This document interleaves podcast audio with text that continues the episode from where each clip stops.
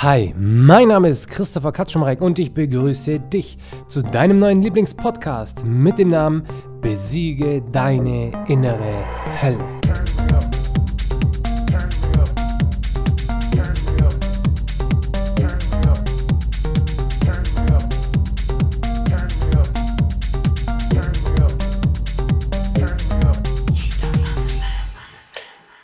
Konfrontiere deine Ängste. Heute in der Folge haben wir mal wieder einen Interviewgast. Und zwar eine sehr faszinierende Persönlichkeit, mit der ich schon letzte Woche ein sehr interessantes Interview aufgenommen habe, das man im, ähm, YouTube findet. Den Link dazu findest du unten in den Show Notes. Sein Name ist Benjamin Brandner und er hat eine faszinierende Geschichte, vor allem weil er sehr krasse Erfahrungen gemacht hat in seinem Leben, da er sehr lange im Ausland war. Das, was er heutzutage macht, ist, dass er psychisch oder körperlichen erkrankten Menschen dabei hilft, ihren Traumberuf zu finden. Lasst uns jetzt mal anfangen mit dem Interview. Hallo Benjamin. Hallo liebe Podcast-Hörer, herzlich willkommen. Jo, herzlich willkommen. Na Benjamin, wie geht es dir? Alles perfekt, alles im grünen Bereich. Schöne Grüße aus Wien. Ja, ja. bei euch auch so ein schönes Wetter wie bei uns? Super schön, bin gerade vom Spaziergang mit dem Hund zurückgekommen, war echt genial an der alten Donau. Ja, hört sich doch gut an. Okay, dann lass uns doch mal gleich anfangen. Möchtest du vielleicht noch ein, zwei Sätze zu dir erzählen? Ja, ich bin aufgewachsen in Wien, ähm, Sohn von einer normalen Arbeiterfamilie, auch die Großeltern waren sehr im Arbeiterbezirk tätig. Mein Großvater hat bei General Motors gearbeitet, meine Großmutter war Hausmeisterin. Und ähm, ja, habe einen Bruder und äh, habe dann relativ bald mit 17 als Krankenpfleger angefangen. Bin dann bald in die Anästhesie, habe dann Menschen beatmet, reanimiert, ihnen Schmerzmittel gegeben. Also der Mensch, der einschlafen lässt im Operationssaal, das war ich. Und dann genau habe ich meine Sachen gepackt nach einem Schicksalsschlag in der Familie und bin eineinhalb Jahre von Kolumbien nach Nordamerika gereist und da sind ein paar coole Sachen passiert. Und noch dazu bin ich Kletterer und auch Kletterlehrer und da konfrontiere ich mich natürlich auch selber ständig mit meiner Angst und wie ich mit ihr umgehe. Mhm. Und auch meinen Klienten natürlich bei. Okay, ja, wahnsinnig interessant. Wie bist du denn darauf gekommen, gerade in diese Länder zu gehen? Ist ja nämlich nicht, also so gesellschaftlich denkt man ja da eher sofort dran, oh, okay, das ist nicht so sicher. Und äh, ja, wie bist du darauf gekommen? Ich wollte ursprünglich eigentlich nur ein Jahr in Costa Rica bleiben, weil Costa Rica halt eines der, man sagt, was die Schweiz von Zentralamerika ist. Einfach vom Wildlife her, vom Green Life her, äh, Green Energy. Und dann habe ich aber spontan überlegt, warum nicht einfach weiter unten im Süden anfangen, nehmen wir Kolumbien. Und ich habe natürlich ein bisschen was über Kolumbien gewusst, eben Pablo Escobar und natürlich die Drogenkartellgeschichten und bin einfach ganz spontan nach Bogota geflogen, die Hauptstadt, und bin dann von dort aus Richtung Norden, ja. Es war einfach das Interesse an der Kultur und natürlich auch die Konfrontation ein bisschen, weil es gesellschaftlich natürlich ein bisschen Angst macht, dorthin zu fahren und ja. Also das war schon auch mit einer der Gründe, dass du deine Komfortzone erweitern wolltest. Ja, natürlich. Also in einem Land, wo ich erstens mal nicht ein Wort Spanisch spreche und die Leute dort kaum Englisch. Also die Locals sprechen wirklich kaum Englisch. Und ähm, ich wäre ziemlich aufgeschmissen gewesen, wenn mir mein Vater nicht sein Reisedictionary gegeben hat, wo ich schon im Flugzeug die ersten Sätze üben konnte. Und wie ich vor Ort angekommen bin, war es dann wirklich so. Also die Leute haben mich angeschaut, wie ich mit ihnen Englisch gesprochen habe und ja, haben gedacht, ich bin irgendein Verrückter. Ein Gringo, ein hellhäutiger Gringo. Ein Gringo. okay. Ja, krass. Ich meine, wenn ich ja immer mal wieder so ein Coaching habe oder auch schon selbst oft gedacht habe, ah komm, jetzt muss mal weg von der Heimat, mal ab in das Unbekannte und 100 Kilometer weiter wegziehen, da kenne ich schon sehr viele Leute, die das sich nicht trauen, ja, wenn man einfach dann in einem Ort ist, wo man halt niemanden kennt und dann erstmal auf sich alleine gestellt ist. Was war denn das für ein Gefühl für dich, dann zu sagen, hey, ich gehe jetzt in ein Land, erstens, ich habe vielleicht jetzt fünf Stunden im Flugzeug die Sprache gelernt. Und zweitens, ja. hey, ich bin da ganz alleine, ich stelle mich jetzt meiner Komfortzone. Was für eine Willenskraft braucht man dafür, um so eine Entscheidung treffen zu können? Ähm, musst du mir verstehen, ich ähm, habe vorher schon erzählt, mir ist mein Großvater bei der Geburtstagsfeier meines Onkels unter meinen Händen gestorben, bei der Reanimation. Und es war einfach sehr krass und dieser Moment hat mir einfach gezeigt, dass ich das im Leben tun sollte, was ich wirklich will und das ist Reisen, die Welt entdecken und meinem Herz folgen und zwar jetzt und dass ich nicht warte und wegen irgendwelchen Ausreden, wegen meiner schönen Wohnung oder meinem tollen Job oder meiner tollen Freundin einfach irgendwelche Dinge hinten anstehen lasse.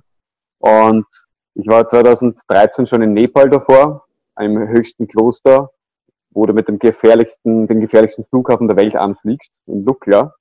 Und da hat das irgendwie schon begonnen, dass ich einfach gesagt habe, okay, das, ich liebe Nervenkitzel, ich liebe aus dem Flugzeug runterzuspringen und liebe zu klettern, mich, mich da meinen Ängsten zu stellen. Das, ja, macht einfach Spaß, treibt mich an. Okay, ja, sehr interessant. Ich meine auch, klar, dieser Nervenkitzel kann ich mir auch schon gut vorstellen, dass der vielleicht so ein bisschen auch süchtig machen kann. Ja, ja genau, genau, genau, genau. Aber gut. Und jetzt, äh, für wie lange wolltest du denn eigentlich dann äh, weggehen? Auswandern war das ja nicht unbedingt eher Erfahrungen sammeln. Es war, es war schon so ein bisschen einerseits weglaufen, weggehen von der gewohnten Umgebung, weil ich irgendwie mich erdrückt gefühlt habe in, in Österreich, wo ich gelebt habe, mit dem Job, im Privatleben und auch mit unterschiedlichsten anderen Themen. Und ja, ähm, ich habe dann wirklich alles hergeschenkt, wie ich weggefahren bin. Ich habe echt mein, mein, mein letztes Hab und Gut von meiner Wohnung anderen Leuten einfach gegeben. Und meine Familie war darauf vorbereitet, dass ich nicht mehr zurückkomme. Also die haben noch später meinen, meine restlichen Kisten noch verschenkt, bis auf ein paar Stück. Und es war geplant einmal ein Jahr. Und ich bin auch noch kurz nach einem Jahr wieder zurückgekommen, vielleicht, ich glaube, das waren zwei Monate. Und dann bin ich wieder weiter in die Schweiz und nach Nordamerika, nach Kalifornien. Und deswegen waren es dann über eineinhalb Jahre am Stück fast. Okay, ja, sehr interessant. Dann lass uns doch mal so richtig tief in so eine Situation eintauchen, in der du mal so richtig die Hosen voll hattest. Wenn es da eine gab. Ich kann es mir natürlich schon vorstellen, dass, äh, dass äh, wenn man da allein alleine in ein fremdes Land geht, die Sprache nicht kennt und eigentlich noch gar nicht so wirklich weiß, was man da jetzt machen soll, dass ja. man da vielleicht in ein oder zwei Situationen kommt, in die man äh, freiwillig nicht so gerne gegangen wäre. Ja, oder die man sich selber produziert hat. Also okay. Ja, es, es, hat, es, hat, irgendwie schon begonnen. Also es war, glaube ich, die, die zweite Nacht in Kolumbien, in Bogota. Ich war halt in einem Hostel äh, mit natürlich einigen Ausländern, mit Touristen. Und dort waren englische DJs, die halt dort einen Gig gehabt haben. Und die haben mich halt dann später eingeladen, wir haben uns gut verstanden. Es waren Drum und Bass DJs. Und äh, ich höre noch immer gerne Elektronik, habe mich natürlich gefreut. Und ich bin dann mit anderen Leuten ausgegangen, wir waren Salsa tanzen, haben natürlich die Kilos getrunken, haben mit fremden Leuten ge gefeiert. Und ich habe meine, meine Hostelkarte verloren. Das war schon quasi in der zweiten Nacht. Ich habe meine Hostelkarte verloren und habe nur noch gewusst, okay, meine Leute, die ich kenne, bin in dieser Bar und ansonsten bin ich aufgeschmissen. Ich habe mein ganzes Hab und Gut in diesem Hostel. Und äh, so bin ich halt ins Taxi eingestiegen, habe mein letztes Geld quasi verpulvert in der Taxifahrt, wurde auch abgezockt, weil ich nicht gewusst habe, hey, wie, wie viel muss man da zahlen? Und ich bin mitten in Kolumbien, die zweite Nacht, keine Ahnung. Und komme dann Gott sei Dank bei diesem Club an und habe gewusst, ich muss jetzt diese da drinnen irgendwie kontaktieren, ansonsten stehe ich als hellhäutiger Gringo in Bogota in einem nicht so sicheren Viertel, wo ich war. Und dann könnte es doch lustig werden, weil ja, wenn du nicht wirklich Englisch sprichst, bist du aufgeschmissen. Und der Typ hat mir dann wirklich, äh, der Türsteher hat mir dann wirklich die DJs rausgebracht. Ich habe gesagt, mi amigos, están acá, das sind da drinnen. Und der DJ bringt mich dann rein und dann hat's begonnen. Ich gehe hinten backstage und falls ihr ein bisschen Narcos geschaut habt, wisst ihr vielleicht, was ich da meine. Ich mache da die Tür auf im Backstage-Bereich, mich begrüßt der Organisator und sagt, hey Benjamin, cool, dass du da bist. Wir haben schon von dir gehört, dass du ein Österreicher bist und deine zweite Nacht. Und ja, habe eine schöne Nacht. Ähm, alles geht aufs Haus und ich habe auf den Tisch geschaut und du hast ja alle möglichen Drogen, also hast alle möglichen Drogen auf dem Tisch gesehen, die du dir vorstellen kannst. Und eine Knarre am Tisch gelegen. Und es war einfach für mich so, wenn du aus Wien kommst und mit sowas noch nie zu tun hattest, ist schon mal der erste Knall so, okay, welcome to Columbia. Und es war eine echt krasse Nacht, coole Party gehabt. Und sie haben auch noch zu mir gesagt, Benjamin, übrigens, das Hostel ist zwei Straßen um die Ecke links, aber nur, dass du gewarnt bist, du bist, wie gesagt, ein Gringo, du bist gut angezogen und es kann sein, wenn du mit, der, wenn du mit deiner Kleidung, mit deinem Handy irgendwie herumrennst, dass du überfallen wirst. Also laufe zum Hostel. Weil wenn du laufst, wirst du nicht überfallen. Und ich bin dann echt um 5 Uhr in der Früh, nachdem ich nicht mehr nüchtern war, aus, dem, aus der Bar hinaus und bin dann wirklich die, diese 20 Minuten heimgerannt. Äh, einfach auch mit der Angst, hey, mir könnte was passieren. Okay. ja, mir ist natürlich nichts passiert. Äh, war, war alles safe. Die, die brenzlichen Situationen, die kamen dann ein, ein paar Monate später, ja. Die wirklich okay. Ja, dann äh, lass uns doch gleich mal da reingehen. ja, lieben gerne, lieben gerne. Also ich bin dann von, ähm, von das ganze Land eigentlich durchquert, von Süden nach Norden. Und äh, Cartagena ist so quasi die Küstenstadt. Da kommt, fährt man von, ist der, der nördlichste Zipfel, muss man mit das Boot nehmen, damit man das Land überqueren kann Richtung Panama. Weil einfach da über Land sehr viele Drogenrouten noch waren damals, äh, darfst du nur mit bestimmten Bewilligungen da durch und die hatte ich einfach nicht.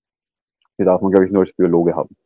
Und somit habe ich das Boot genommen, ist die schönste Bootsfahrt der Welt. Ich war mit sieben Leuten, mit äh, Aust Australiern oder so, mit Australien und Engländern auf dem Schiff. Waren wirklich wunderschöne Strände. Du bist in der Nacht schwimmen bei Vollmond. Das schaut aus, wie wenn du die Sterne in deinen Händen hättest wegen dem Plankton, wegen dem Fluoreszenten. Und wir kommen dann halt in Panama an. Ich bin dann mit einer Schweizer Biologin am Strand spazieren gegangen, in der Küste zu Costa Rica. Wunderschöne Zeit, hatten Privatstrände, haben mit unserem eigenen Messer die Kokosnüsse geköpft. Wir haben uns dann gedacht, wir sind da irgendwo auf einer Hauptinsel. Wo sind denn da die ganzen Bars und die Touristen? Wo sind, wo, wo sind wir da?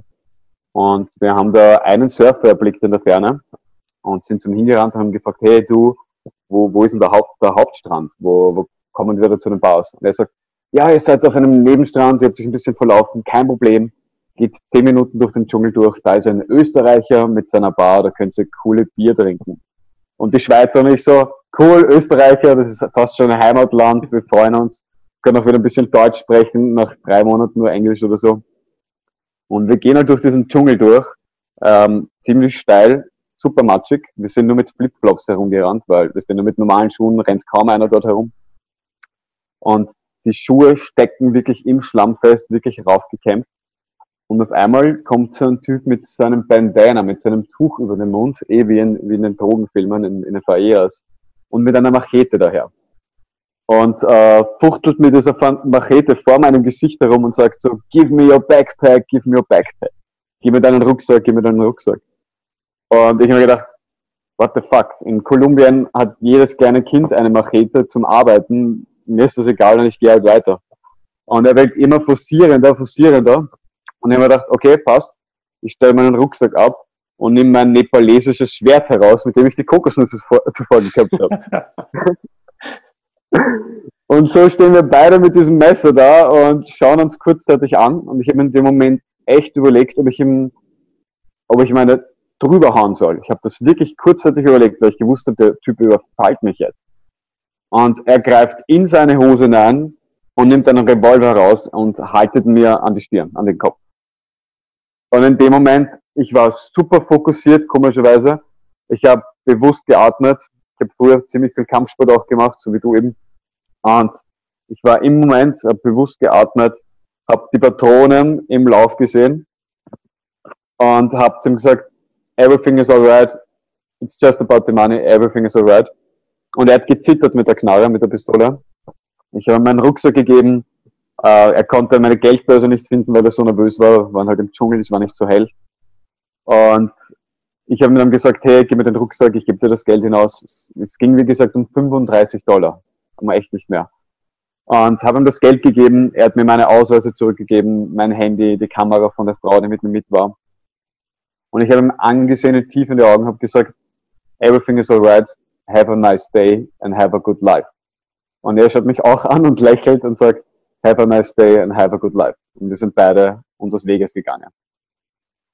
Und die, die Frau hat dann später, hat dann, hat dann nur zu mir gesagt, ich habe mir am Anfang gedacht, ihr seid zwei Idioten, die sich irgendwie so einen Schwanzvergleich die Messer jetzt zeigen. Aber wie dann die Pistole im Spiel war, habe ich dann verstanden, worum es geht.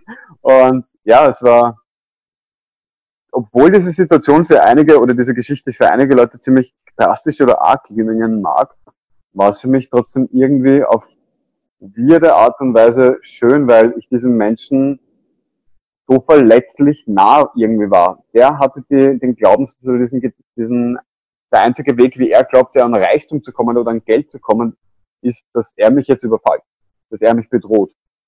Und ich habe am Anfang nicht darauf reagiert. Ich habe ihn dann auch bedroht. Bis er halt dann mit der Pistole quasi den, ich habe hab ich halt einfach den Kürzeren gezogen und ja, war all, all along wirklich ein, ein schöner Moment. Ich möchte nicht missen. Ich, ja, wird, wird mir immer in Erinnerung bleiben.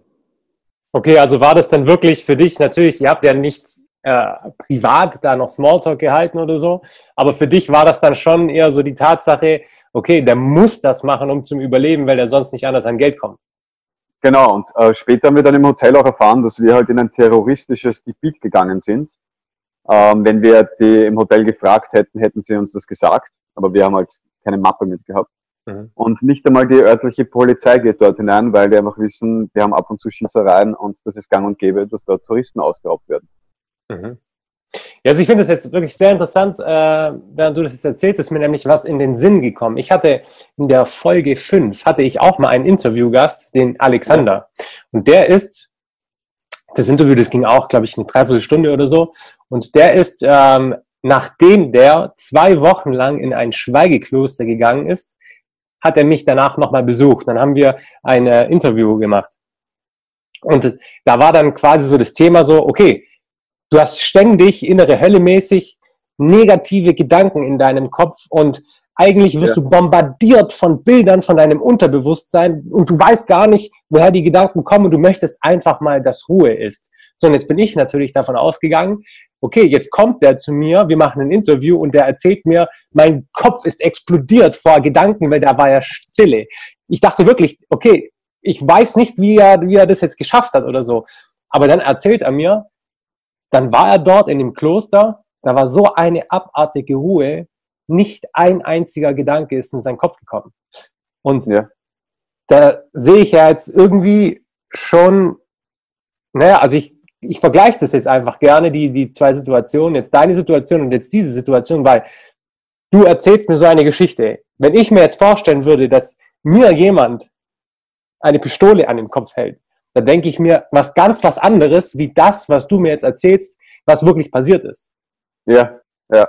Das ist ja so eigentlich quasi dann, musst du da. Das Panik, ausbricht, das Panik ausbricht und man total nervös ist oder so, aber in dem Moment war das nicht der Fall. Ja. Das war, ja. Also, dass so wirklich so die Urinstinkte quasi so gegriffen haben, die Urangst ist hochgekommen, dein Adrenalin ist durchgepumpt und warst einfach nur wahnsinnig fokussiert. Und ich konnte ja. nichts aus der Ruhe bringen. Das ist faszinierend, ja, weil heute in, der, in dieser ganzen Unruhe denkt man sich ja eigentlich, dass, dass in solchen Situationen etwas ganz anderes in einem vorgeht. Aber das ist ja dann wirklich wahnsinnig interessant, dass das nicht so ist. So eine ähnliche Geschichte hatte ich auch mal, also natürlich nicht so eine Geschichte, ja. Aber ja. ich, du weißt ja, ich war fünf, sechs Jahre lang DJ und mir ist es oft passiert, dass mir ein Fehler passiert ist. Also nicht mir ist ein Fehler passiert, sondern einfach, okay, ja, der Laptop hatte halt mal kurz geleckt und dann war mal halt mal ein, zwei Sekunden die Musik aus oder irgendein betrunkener Kunde ist gekommen, hat mir einfach auf mein Mischpult oder so geklatscht. Und dann stehst du da vor tausend Leuten, dann passiert dir ein Fehler, für den du nichts kannst. Tausend Leute drehen sich um und rufen Scheiß DJ. Was machst und du jetzt? Kilobuffet, ja. ja da, da, da bist du in einer Situation, erstens, ich wollte da nicht reingehen, will ich nicht, ja. Aber dann ja. bist du in der Situation und dann bist du auf einmal, also ich, so ungefähr hatte ich auch diesen Fokus. Weil ich war auf einmal komplett fokussiert, Tunnelblick bekommen, nur noch auf mein Equipment und ich wusste ganz genau, was ich zu tun habe, damit die Musik wieder zum Laufen geht. Also dieses, ja. man zerbricht an solchen Situationen nicht. Und das ist, finde ich, so dieses Learning aus deiner Geschichte. Es sind ja. krasse Situationen, in die das Leben dich jeden Tag schicken kann. Aber wenn du dann wirklich mal in die Situation kommst, dann merkst du, du zerbrichst daran nicht. Du wächst daran und sie ist ganz anders, wie deine Vorstellungskraft sie eigentlich wahrnimmt, wenn ein Externer dir das erzählt. Ich meine, ich war auch natürlich schon irgendwie geschult durch, ähm, ich habe mit 17 halt mit der Krankenpflege angefangen. Ich habe den, habe den ersten Menschen beim Sterben die Hand gehalten, war ich auch Ende, Ende, vielleicht Anfang 18. und Reanimationen, die unvorbereitet kommen. Das heißt, ich war schon öfters in Situationen, die einfach unvorbereitet sind, wo du schnell agieren musst und nicht in eine Schockstarre verfällst. Und ich glaube, es manchen Menschen liegt das, die können in solchen Situationen gut umgehen und andere Leute, wie gesagt, die paniken, laufen weg oder verfallen in eine Starre rein. Und was, was, was ich vorhin noch erzählen wollte, was auch für mich nachträglich so interessant war, ich habe die zwei Tage davor mit Menschen gesprochen oder Menschen getroffen, die überfallen worden sind. Mhm. Und ich glaube schon, dass man sich mit den Menschen ein bisschen angleicht, mit denen man so ein bisschen spricht. Und vielleicht war es irgendwie so, dass ich dann, ja, unbewusst oder, ja, das dann irgendwie angezogen habe. Ich weiß, ich kann es nicht sagen, aber der Gedanke, der war da und das ist, ist, ist noch nicht ganz klar. Ich werde es noch nicht wissen, ich werde es noch nicht erfahren, aber ja. Okay. Und das, das, das Interessante noch, was ja dann noch war, ähm, am Tag davor, das haben wir auch im Vorgespräch einmal gehabt, ähm, war ich mit den Leuten bei einem Canyon. Und das ist ein Auspunktsort, wo, die, wo halt ziemlich viele Touristen hinfahren, wo man halt von 10 Meter reinspringen kann in diesen Canyon und äh, coole Fotos machen kann. Schaut wirklich gut aus. Habe ich auch ein YouTube-Video dazu gemacht. Und vor mir ist eine Deutsche, eine Triathletin reingesprungen und ist vom Sog dieses Flusses zurückgezogen worden in einen Strudel. Mhm. Und äh, wurde fünfmal unter Wasser gezogen, hat echt schon Panik bekommen und wir sind halt oben gestanden und konnten nicht helfen. Wir haben gewusst, hey, da ist keine Leiter, da ist keine Liane, da ist gar nichts. So, what, was, was sollen wir tun? Und immer wieder unter Wasser gezogen worden, sie ist beim Fels festgehalten, hat atmen können, sich beruhigt und sie hat mit Ach und Krach rausgeschafft. Und mein Ego war damals so groß, dass ich gesagt habe, ich bin Kampfsportler, ich bin Kletterer, ich bin ein Mann. Nur weil die das gescha nicht geschafft hat, ah, das, das, wird schon nicht so schlimm sein. Und ich bin aber absichtlich nicht äh, so weit hinten reingesprungen, damit ich nicht zurückgezogen werden in diesen Sog, sondern ein Stückchen weiter vorne. Spreng halt hinein und mich hat der Sog auch erwischt. Ich werde zurückgezogen in diesen, so wie ein Strudel, wie ein natürlicher Whirlpool quasi. quasi. Und äh, ich werde ebenfalls permanent unter Wasser gezogen. Ich habe mich dann auch noch ein paar Runden am Fest, Feld, festhalten müssen am Fels und habe dann zu mir selber sagen müssen, hey Benjamin, nicht paniken, entspann dich, hey, du musst es jetzt schaffen, komm runter, entspann dich. Habe halt diese bestimmte Atemtechnik angewandt und bin wieder ins Wasser, probiert rauszuspringen bei der Junction, zwei, dreimal wieder, nicht geschafft, wieder unter Wasser gezogen worden und ich habe gemerkt, ich werde immer müder. Also oft habe, ich habe jetzt nicht mehr so viele Versuche und die Leute oben haben mir nicht helfen können. Ich habe raufgeschaut, hilfesuchend, aber konnten mir nicht helfen. Ich wusste das. Und ich habe mich dann noch einmal festgehalten, habe zu mir selber gesagt, du musst das jetzt schaffen, ansonsten gehst du da jetzt drauf. Und ich habe mich treiben lassen, habe nicht mehr dagegen angekämpft, so quasi wie ein Baumstamm oder wie so ein Ast, der im Wasser einfach oben am, am Wasser schwimmt, schwebt. Und dann haben wir an dieser Junction, wo es dann wieder gerade rausgeht zum Fluss, mit, also mit so einem Delfin-Hechtsprung bin ich rausgekommen und der Tag war dann gelaufen. Und am nächsten Tag war das eben mit der Pistole. Und das waren dann für mich so zwei Tage, wo ich mich dann gefragt habe, wieso? Wieso war das jetzt so nachdrücklich zweimal da? Und ähm, gesagt, nachträglich war es vielleicht weil ich mich mit Menschen umgeben habe, die einerseits überfallen worden sind und natürlich, weil mein Ego so groß war. Einerseits, weil ich einmal bedroht worden bin und ich mir das nicht gefallen lassen wollte. Ich hatte ja auch ein Messer und ich bin ein starker Mann und ich lasse mich nicht überfallen. Und das zweite Mal eben mit, mit dem Wasser halt, mit dem Fluss. Okay. Also du ja. musst ja wissen, ich bin ja, ich bin ein Mensch, der immer, immer nach dem Grund für irgendetwas sucht und ich äh, vertraue ja quasi auch dem Leben voll und ganz, egal welche, in welche Situation das Leben mich schickt. Ich suche immer den Grund für mich. Ich suche immer den ja. Grund, weil es muss eine Ursache geben, es muss einen Grund geben. Und jetzt so im Nachhinein, wenn du jetzt so diese Geschichte uns gerade nochmal so erzählt hast, ist ja, was, was war der Grund vom Leben, weswegen du diese zwei Situationen durchmachen musstest? demütiger zu werden, mein Ego runterzuschrauben, ähm, zu erkennen, dass ich nicht, äh, dass mein Körper nicht unsterblich ist. Also dass, dass, dass ich da denke, dass ich, dass ich persönlich als ich, als selbst, als Seele oder Energie oder wie man das auch nennen mag, als Bewusstsein, unsterblich da bin, so sehe ich es zumindest, aber mein Körper eben nicht. Mhm. Und dass mein Körper sowohl, sehr wohl gewissen Gesetzen unterliegt und einfach, ja. Okay. Sterblich. Ja, also ich meine, klar, jeder Mensch, egal in welche Situation er kommt, muss er irgendwie damit fertig werden und äh, man forscht ja immer nach dem Grund.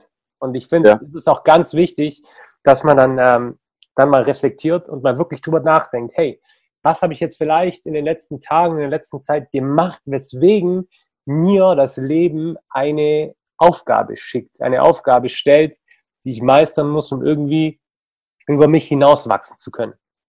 Es passiert ja für dich, so sehe ich das immer. Eh, wie du es gesagt ja. hast, das Leben passiert für dich und nicht gegen dich. Auch genau. die, die Situation mit meinem Großvater oder andere Dinge, die sind für mich passiert, um zu wachsen, zu lernen, um, ja. Also ich meine, das ist ja so oder so die beste Einstellung, die man überhaupt haben kann. Alles in deinem Leben passiert für dich und nicht gegen dich. Weil wenn du die Einstellung hast, dass alles im Leben gegen dich passiert, ja, dann was wirst du dann für ein Leben haben? Dann wirst du kein glückliches, positives Leben haben. Deswegen seh in allem die Chance, seh in allem die Herausforderung, die Aufgabe, an der du wachsen kannst. Klar, finde ich richtig gut. Oder bleib im Opferbewusstsein, bleib in diesem, das Leben ist gegen dich und du schaffst es nicht, weil Gesellschaft, weil dein Körper, weil irgendwelche Gründe auch immer und ja. Ich meine, klar, das ist ja. Ja, bewusste Entscheidung auch. Ja. ja. Das ist ja dieses komplett riesige Thema mit, dem, äh, mit der Eigenverantwortung. Ja? Gibst du deine ja. Verantwortung ab oder behältst du die Verantwortung für dein Leben selbst? Ja, das ja. ist zum Beispiel auch bei mir in meinem äh, weiterführenden Coaching. Es ist ein riesiger Block, ja, den ich den Menschen so ein bisschen an die Hand bringen möchte. Aber okay, wenn du jetzt deinen jetzigen Weg, den du jetzt eingeschlagen hast, ja, nochmal so ja. betrachtest, so, wie hat sich jetzt diese, ja, wie hat sich dieser Weg ähm, entwickelt, wenn du jetzt nochmal an deine Geschichten denkst? Also warum haben dich diese Geschichten jetzt zu dem Weg geführt, den du jetzt begehen möchtest? Und erzähl doch mal, was genau dein Weg ist.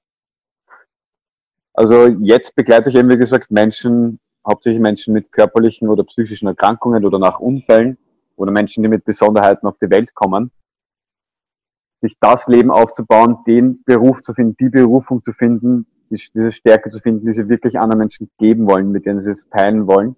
Und warum das war, ist, ich habe lange Zeit auch nicht gewusst, was ich machen soll im Leben. Weißt du, du bist irgendwann mal 17, 16, musst dich entscheiden, willst du Studium machen, Uni äh, oder gehst in eine Lehre oder gehst in eine berufsbildende Schule. Und ich war damals eigentlich nur darauf fokussiert, ich wollte Computer spielen, hatte, kennst du wahrscheinlich Counter-Strike, Counter-Strike, war der ärgste Zocker, Schulnoten waren ziemlich schlecht und damals war es noch nicht so, dass du halt mit E-Sports irgendwie leben konntest oder Geld machen konntest damit. Und aber an einem gewissen Punkt habe ich halt gewusst, okay, mich interessiert es aber mit Menschen zu arbeiten. Und der Pflegeberuf war schon ganz nett, Die Ausbildung hat drei, vier Jahre gedauert. Ähm, und ich konnte da schon Menschen unterstützen, aber eben nicht so, wie ich es wollte. Ich war an diese Rahmenbedingungen des Krankenhauses oder der Gesellschaft irgendwie, ja, ich war da irgendwie blockiert. Ich konnte, das war quasi für mich wie eine Kfz-Werkstatt. Der nächste Patient, der nächste Patient. Ich habe ich habe nicht wirklich eine Aus, ich habe nicht gespürt, dass ich einen Effekt habe, dass ich eine, eine Wirkung erziele bei den Menschen. Und wie ich dann zurückgekommen bin, habe ich mir die Frage gestellt, wie kann ich jetzt Menschen unterstützen auf eine Art und Weise, wie ich es will? Und da war eben die Wahl, okay, Psychologie, dauert ewig lange, wieder studieren, ich konnte eine, du kannst nicht sofort ein eigenes Unternehmen aufbauen. Oder eben, ich gehe in die psychologische Beratung, mache eine Ausbildung bei einem Institut für zwei Jahre, mache Trainer und Coach noch dazu und kombiniere das mit Klettern, mit meinen Erfahrungen aus den Reisen und frage diese, frage meine Klienten nach diesem tiefen Warum. Warum tun sie Dinge? Und nicht nur dieser, dieser belanglose Grund, sage ich oft, so ganz am oben, wenn man, den man hört, wenn man meistens fragt, der dann zurückkommt, sondern ich frage dann gezielt noch sehr oft konfrontativ auch nach, bis wir zu diesem tiefen Warum kommen, warum Menschen Dinge tun wollen, warum sie dieses Ziel haben, warum sie dorthin wollen. Und mhm. oft kommen dann die Leute dann wirklich drauf, was dieser tiefe Seed war. Und bei mir war es eben, ich war selber sehr krank, wie ich auf die Welt gekommen bin. Ich hatte Neurodermitis, eine Hauterkrankung, äh, ziemlich drastisch seit meiner siebten Lebenswoche, blutig, aufgekratzt die ganze Zeit. Meine Füße waren eingedreht, ich hatte Beckenfehlstellungen, äh, Allergien bis zum geht nicht mehr. Und ähm, mir haben Menschen geholfen. Ich wurde unterstützt. Ich war Hilfe, ich habe unterschiedlichste Heilmethoden ausprobiert. Ich, ich war damals schon sehr lösungsorientiert. Also ich habe immer so nach, nach einer Lösung gesucht, nach einem Weg. Weil manche Dinge haben nur ein halbes Jahr funktioniert, manche überhaupt nicht. Ich wollte nicht dauernd Cortison bekommen, weil ich einfach gewusst habe, das ist Gift. Bis ich dann einfach über unterschiedlichste Wege Menschen getroffen habe, die mich unterstützt haben, körperlich gesund zu werden, um dann die Kraft zu haben, meine Visionen so zu leben, wie ich sie will, oder meine Träume so zu leben, wie ich sie will, oder meine Erfahrungen zu machen, eben wie die Reise oder klettern zu gehen, oder jemals ein Haustier haben zu können. Mir, mir wurde gesagt, ich werde nie Haustiere haben können, weil meine Allergiewerte so hoch sind. Ich werde nie in der Pflege arbeiten können oder weil meine Wirbelsäule so kaputt ist. Mhm. Und das wollte ich nicht wahrhaben. Nur weil mir, nur weil ein, ein Arzt jetzt, und wie gesagt, Ärzte sind wichtig und die Ausbildung ist wichtig und wir sind da wirklich gut in der westlichen Medizin, aber nur weil ein Arzt dir einen Stempel gibt, definiert dich das nicht. Mhm. Und das heißt nicht, dass du deswegen bestimmte Dinge nicht tun kannst. Und ich glaube, wir kennen, um jetzt krasse körperliche Beispiele zu nennen, Stephen Hawking, hey, der Typ ist im Rollstuhl gesessen und war ein brillanter Mensch und hat die Welt so nachdrücklich verändert, wie sie viele nicht können.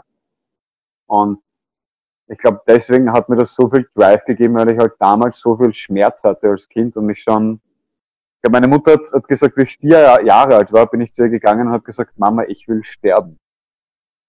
Ich hatte so große Schmerzen, dass ich zu ihr gesagt habe, ich will sterben.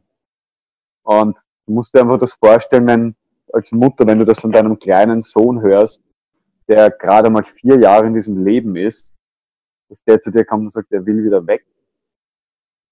Was, was da einfach abgehen muss, dass da einfach ein Bewusstsein von diesem Kind schon abgehen muss, dass, ja, dass es diese Entscheidung trifft.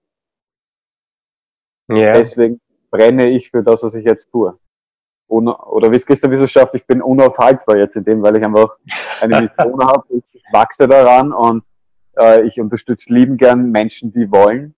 Mhm. Und ja. Ja, das ist doch mal, das ist doch mal ein Warum. Ja? Das ist doch ja. mal ein Warum. Ich finde das, was du tust, wirklich richtig klasse. Ich meine, dieses Warum zu finden, das ist essentiell. Ja? Wenn du dein Warum kennst, ja, dann dann fehlt dir auch keine Motivation. Dann weißt du ganz genau, weswegen du vielleicht auch schon morgens um 4 Uhr aufstehst und warum du da schon topfit bist. Weil wenn du ein Warum hast, dann spielt Möglichkeit keine Rolle mehr. Ich habe erst vor kurzem einen richtig geilen Spruch gelesen. Und zwar ging der, ähm, ah, ich weiß nicht mehr genau, aber auf jeden Fall, äh, wenn dein Ziel mehr wert ist als dein Schlaf. Ja. Das ist mal cool. Wert ist.